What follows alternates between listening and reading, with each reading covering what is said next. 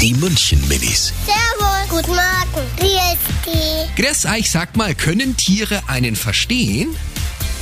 Also eigentlich glaube ich das schon, weil wenn man zum Beispiel zum Hund sagt, er soll jetzt den Sitz machen, dann macht er das eigentlich, ja. Man sagt zu ihm Platz, dann macht er Platz.